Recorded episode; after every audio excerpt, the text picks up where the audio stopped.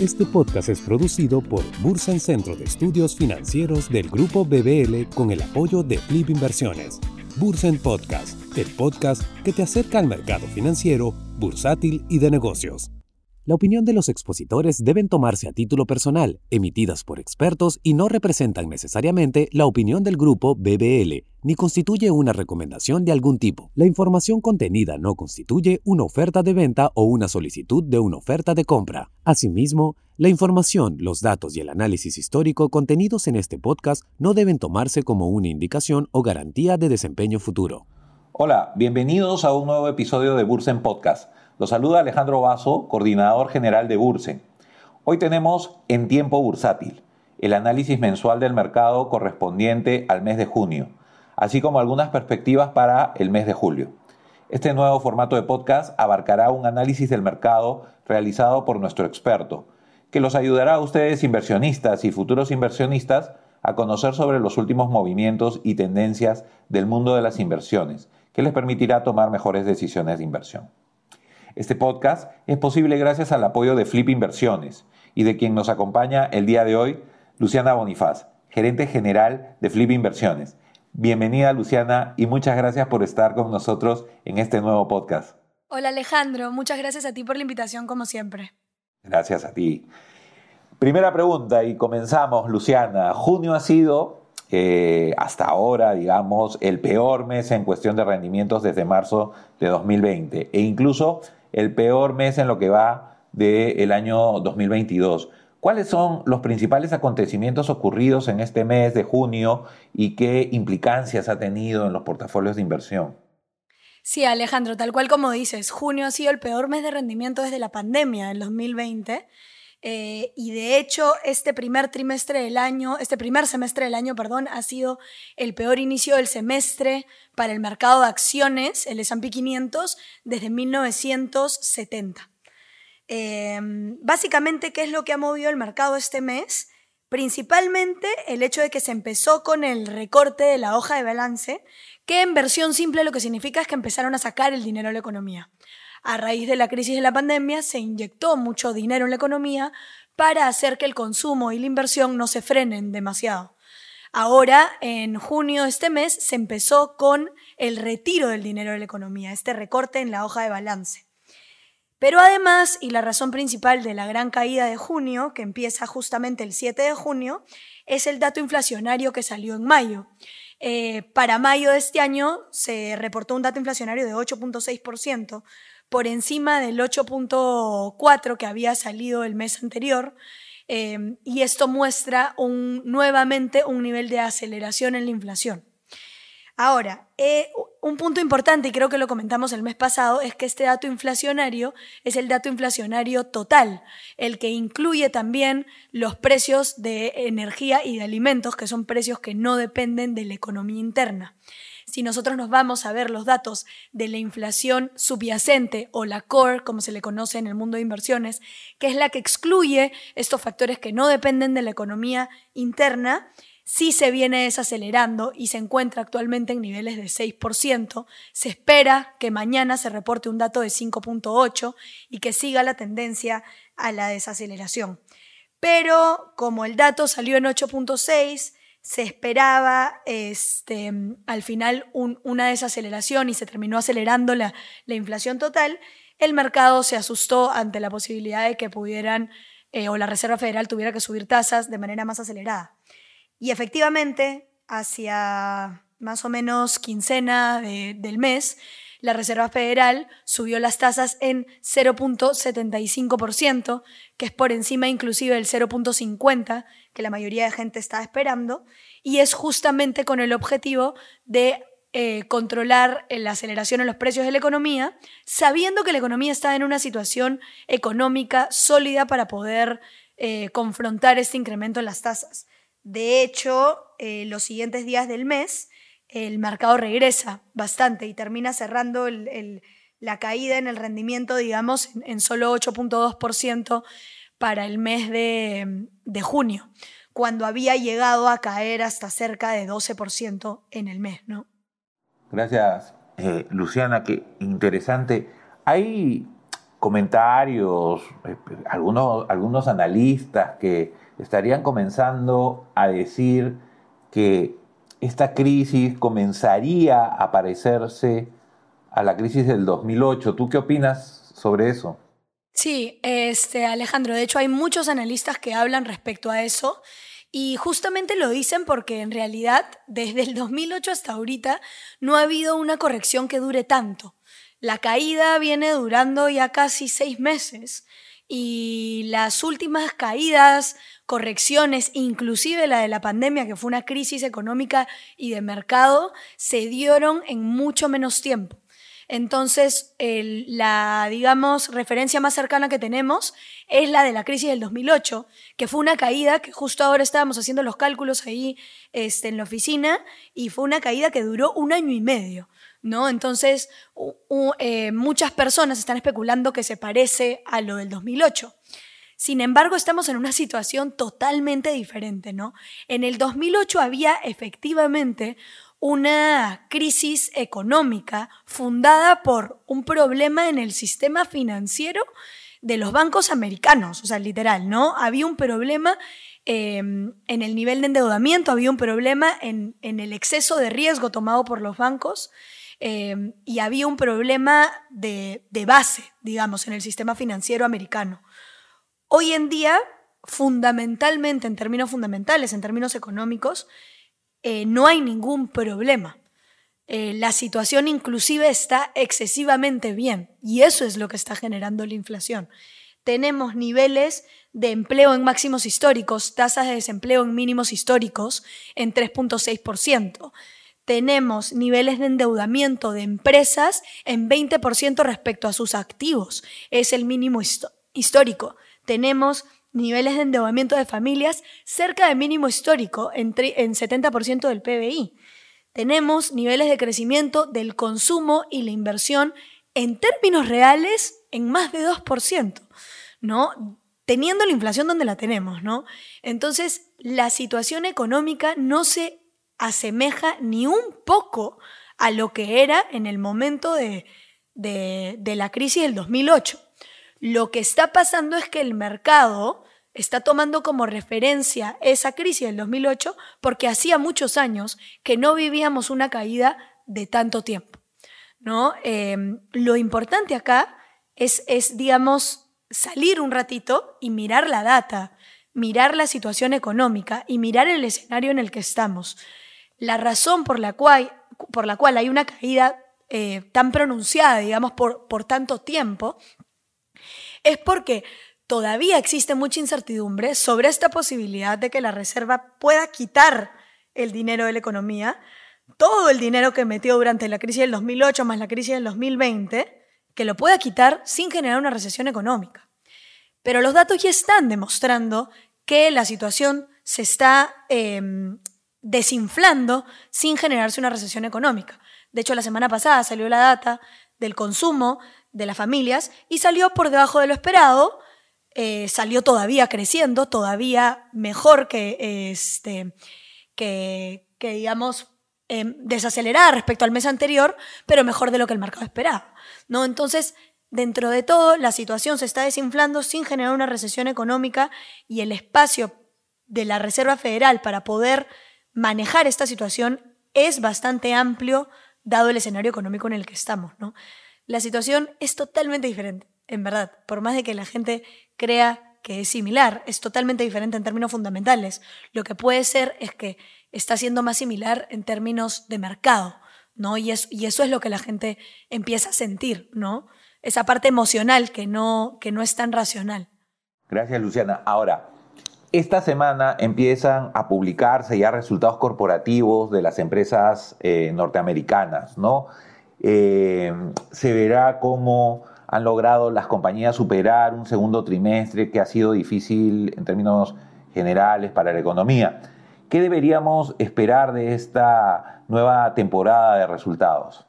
Ya, de hecho eso es una súper buena pregunta. Eh, la mayoría, a ver, de inversionistas hoy en día está mirando esos números. ¿Por qué? Porque eso va a demostrar si efectivamente eh, digamos, la Reserva Federal, luego de haber subido la tasa ya más de 1% en lo que va del año, eh, ha generado algún tipo de freno, digamos, o, de reducción en los márgenes, sobre todo, eh, de las empresas, o si las empresas han podido manejar bien la situación, este, digamos, económica que enfrentan, ¿no? Em, en términos puntuales, este, esta semana empiezan a, reportar los bancos y lo que nosotros esperamos es que efectivamente reporten de manera positiva como, la mayoría del mercado espera. Eh, no vemos un, impacto en, los márgenes tan amplio como como la mayoría de gente dice. ¿Por qué? Porque estamos en una economía pues totalmente diferente a lo que era la economía de los 70, ¿no? La mayoría de gente también se refiere a, los momentos de los 70 como algo similar a ahorita, por un tema inflacionario, pero estamos hablando de una economía que ya no depende para nada del, del, sector industrial, ¿no? Que el sector más importante de la economía hoy es el tecnológico y no el industrial. En su momento sí lo fue. Entonces el impacto que tiene, digamos, el precio del petróleo, por ejemplo, en las utilidades de las empresas o en la producción ya no es tan amplio como era antes, ¿no? Em, eh, en, términos, por ejemplo, de los bancos, lo que vemos es un optimismo porque una ampliación en las tasas de interés para los bancos es un símil a una ampliación en sus márgenes, ¿no? Entonces, seguramente los bancos van a reportar bastante bien, inclusive de repente mejor de lo que se espera, y además están en una situación bastante sana, porque hace dos semanas se hizo también el stress test, este examen de, para medir el nivel de riesgo del banco si se, si se eh, entrar en un escenario de, recesión y todos los bancos salieron con el mejor puntaje, digamos, de este, de este examen, ¿no? Entonces, la, la, situación hoy es, digamos, una situación bastante diferente a lo que ha sido en el pasado, los momentos de corrección de mercado. Em, y, por primera vez, digamos, el mercado está corrigiendo bastante en un escenario bastante bueno económicamente hablando, ¿no? Entonces, eh, cada vez queda más clara la oportunidad que hay para invertir en este momento, ¿no? La incertidumbre sí, va a seguir, pero este es el, el, momento para tomar, digamos, una mayor eh, posibilidad, ¿no? En, en, términos de utilidades, es probable que las empresas este, reporten bien, tal cual como, como lo espera el mercado, y, bueno, eso debería dar un poco de tranquilidad, ¿no? Excelente, excelente. Dentro de todo suena, suena un poco alentador, ¿no? Entonces, la pregunta sería, ¿qué acciones eh, debemos tomar como inversionistas ante este escenario y, por qué, no?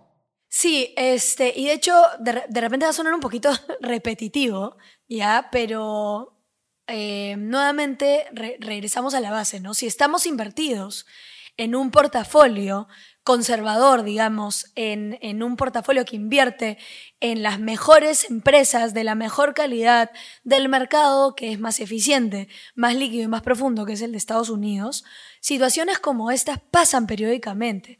Las correcciones de 10% pasan en promedio cada 24 eh, meses. Las correcciones de, 10%, de 20% pasan en promedio cada 5 años.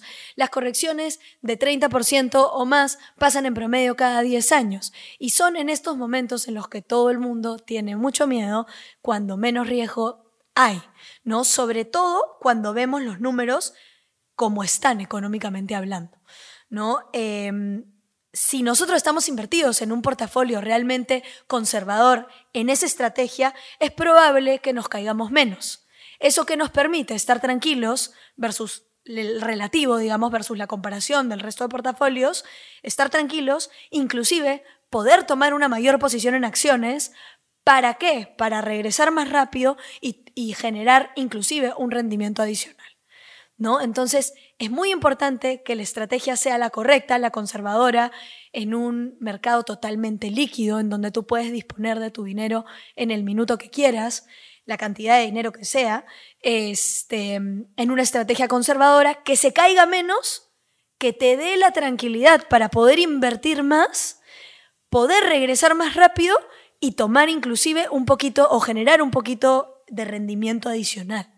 Eso es al final lo que nosotros recomendamos este, en los fondos que ofrecemos en Flip Inversiones y es lo que venimos haciendo, ¿no? Eh, portafolios como los nuestros son portafolios que inclusive terminan cayéndose menos que alternativas de, digamos, de renta fija latinoamericana, emergente, porque definitivamente es un portafolio que realmente está alineado a este, que el cliente esté tranquilo, ¿no? Y, un, y una de las cosas más importantes para mantener la tranquilidad del cliente es caerse menos que el resto y estar la menor cantidad de tiempo posible en, en terreno negativo. ¿no? Entonces, por eso buscamos tener esta estrategia súper simple, diversificada, líquida, 100% en dólares, todo en Estados Unidos, para que el cliente se caiga menos, tome un poquito más de, riesgo en estos momentos que es donde más posibilidad de tomar riesgo hay, regrese más rápido y genere un rendimiento adicional. Gracias, Luciana. Ahora, yo sé que, yo sé que esto es un poco complicado, siempre te pongo en este apuro, eh, eh, pero no puedo dejar de preguntar cuáles son las perspectivas y qué debemos esperar para este mes de julio del mercado. Sí, de hecho, eh, probablemente va a ser un mes este, bastante movido. ¿Por qué? Porque mañana sale la data de inflación, primer factor que, genera algo de movimiento, digamos, en el mercado. Como te comentaba, el jueves empiezan a reportar eh, las utilidades de las empresas del segundo trimestre. Eso genera también un poquito de ruido. Em, em, pero además y sobre todo, hacia fines de mes se va a reportar el PBI del segundo trimestre del año, el crecimiento del PBI del segundo trimestre del año. Y como comentábamos algunos meses atrás, este, muchos inversionistas o analistas están especulando sobre la posibilidad de que exista un escenario de recesión económica.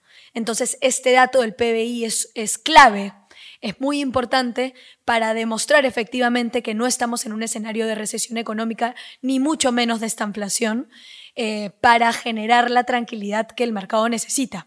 Pero este dato recién sale hacia fines del, del, mes, entonces es probable y sí creemos que hacia fines de este mes va a haber un poquito más de, debería haber un poquito más de tranquilidad cuando se reporte este dato de, de PBI trimestral. El esperado está en 1.1 de crecimiento positivo, por ende no, no este, debería de haber ningún caso de recesión este, económica pero al final, bueno, em, estos datos son los esperados, no necesariamente se tienen que cumplir. Nosotros creemos que ese dato efectivamente va a ser positivo y que con eso se va a dar, digamos, un poco la tranquilidad necesaria a los inversionistas para que se den cuenta que efectivamente no estamos en ningún escenario de recesión, ni mucho menos de esta inflación económica. Entonces la situación debería de calmarse, digamos, hacia fines de, de este mes. Este podcast es producido por Bursen Centro de Estudios Financieros del Grupo BBL con el apoyo de Flip Inversiones. Bursen Podcast, el podcast que te acerca al mercado financiero, bursátil y de negocios. Bueno, Luciana, te invitamos por favor a que compartas con nuestros oyentes y con nosotros unas reflexiones finales. Sí, este, de hecho me encantaría poder comentarles una, estadística que es, que es muy importante. En estos momentos en los que todo el mundo tiene miedo, digamos, en, materia de inversiones, eh, si quisiera contarles de esta estadística porque creo que les puede generar algo de tranquilidad. En estos momentos, cuando, cuando todo el mundo tiene miedo, lo que suele pasar es que si tu portafolio se está cayendo muchísimo, mucho más que el resto, lo que suele hacer la mayoría de gente es salir y vender. ¿no? Eh, para nosotros es muy importante que, que los clientes no se caigan tanto justamente para que no salgan y vendan. ¿Por qué? Porque los rendimientos de mercado se explican por muy pocos días. ¿Ya? En los últimos 15 años, el S&P 500 en promedio ha rendido 8.5% por año, ¿ya? Si le sacamos los 20 mejores días de rendimiento de los últimos 15 años, el rendimiento se vuelve cero. ¿Eso qué significa? que los 20 mejores días de rendimiento de los últimos 15 años reflejan el 100% del rendimiento promedio por año de largo plazo.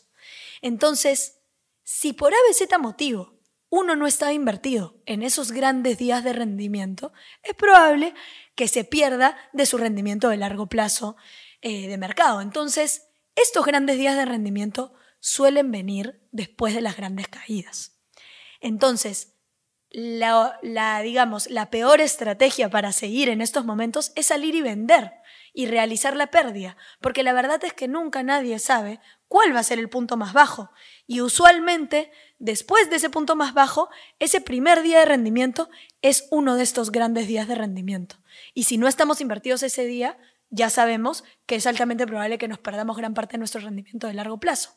Entonces, la mejor estrategia no es solo no vender cuando el mercado cae, sino inclusive comprar para estar mayormente expuesto a estos grandes días de rendimiento.